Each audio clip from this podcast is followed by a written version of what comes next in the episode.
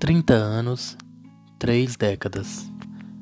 Com esta idade, eu consigo, de fato, perceber uma mudança fortíssima de passagem do tempo.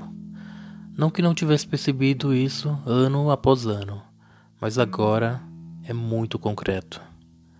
O tempo sempre me intrigou e por muitas vezes me amedrontou.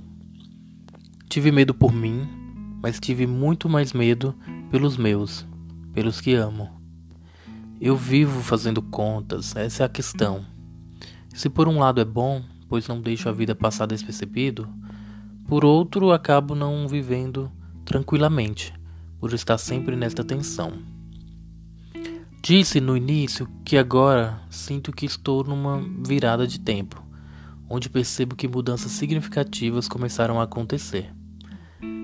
Como meus pais são meus pais e existe esta relação muito íntima, Comecei percebendo em pessoas e situações externas primeiro. Os meus tios estão todos se aposentando e sendo avós. Eles agora representam o que meus avós representavam para nossa família. No meu núcleo, no meu núcleo familiar, isso ainda é um pouco diferente, porque meus pais não são aposentados e o primeiro neto demorou a chegar, de fato. Eu tenho primos com filhos entre a adolescência e a fase adulta. Isso para mim é muito significativo. Agora eu consigo lembrar também de fatos e experiências que fazem uma ou duas décadas que aconteceu. Músicas antigas, novelas, viagens, mudanças de casa de endereço, roupas, fatos, objetos pessoais, acontecimentos, cortes de cabelo, meu topete, lugares que estudei, amigos que ficaram na memória. Lembrei das pessoas que perdi.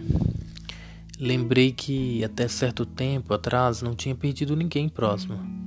E hoje já são vários.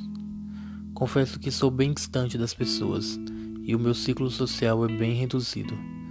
Mas isso não me impede de sentir falta, de lamentar e de tentar ainda hoje depois de estarmos em mundos diferentes, de tentar me relacionar com eles.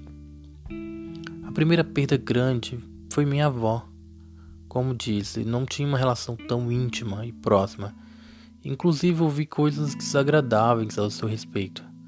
Mas tenho muitas lembranças com ela e foi impossível não chorar por dias e por meses ficar impressionado com sua partida. A voz era doce, o olhar meio triste as roupas de beata, apesar de muito evangélica. O gosto e cheiro do café sinto até hoje, inconfundível. Pausa para secar as lágrimas e me recompor.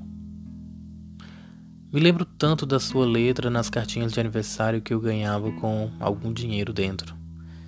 Apesar do quase nenhum estudo, sabia ler e escrever muito bem, assim como compreendia normalmente as questões da vida em geral. Era vergonhosa, tímida e cheia de manias. Não deixava ninguém fazer foto dela. Não consigo imaginar o quão oprimida deva ter sido nessa vida. Benção, vó. Sempre foi assim, ao chegar e ao me despedir dela. No ano seguinte, uma tragédia surreal, totalmente inesperada, coisa de TV. Não consegui acreditar até hoje. Um casal de irmãos, vinte e poucos anos cada um, no auge da juventude. Difícil entender.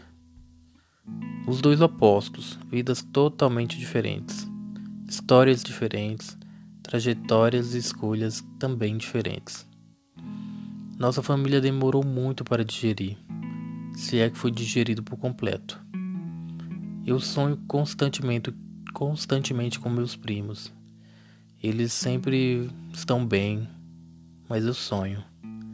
Talvez eu não esteja. Estavam batalhando, se superando, mas vivendo com muitos conflitos. Alguns acreditam que talvez tenha sido melhor assim, ou que estão melhor agora.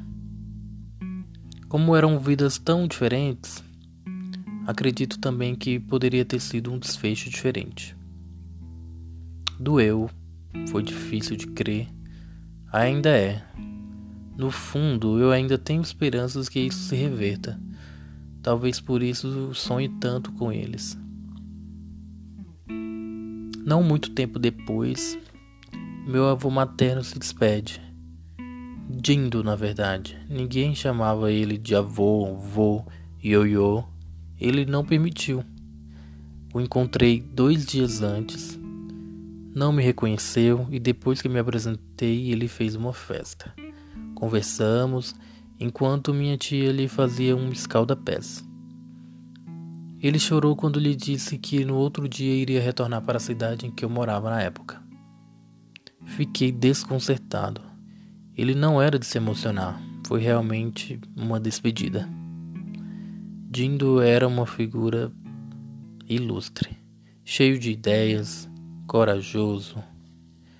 Sentia que ele sabia viver, fazia o que gostava, cheio de opiniões fortes, gostava de rir, na verdade de gargalhar mesmo, daquelas bem gostosas, sabe?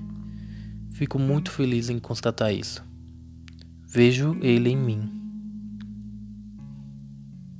Todas essas histórias tomam um rumo um pouco diferente, mas também prova que eu estava certo.